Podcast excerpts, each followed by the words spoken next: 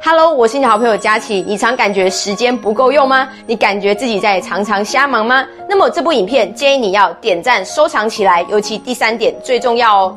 事实上，时间无法管理，时间是重要顺序的分配。很多人之所以时间会不见，是因为他们常做紧急或是那些不重要的事情，比如说呢赶隔天的报告，又或者是处理客户临时的客诉，又或者是呢这个常常划手机追追剧，这些时间一而再的再而三，它真的就不见了。所以呢，各位，我们该把关注力呢放在那些重要但是呢不紧急的事情，比如说呢学习投资、学习语言。或者是创业事项的这些规划等等的，这些呢对你而言才是最重要的事情。所以呢，各位给大家三个建议。首先，第一个点。就是呢，要靠记录去取代记忆，把你所有的行程放在行事历当中。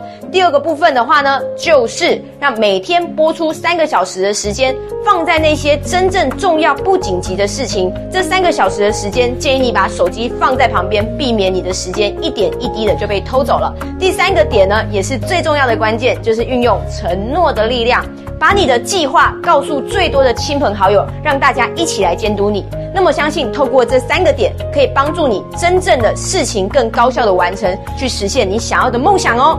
那么呢，关注佳琪，每天一分钟，让你世界大不同。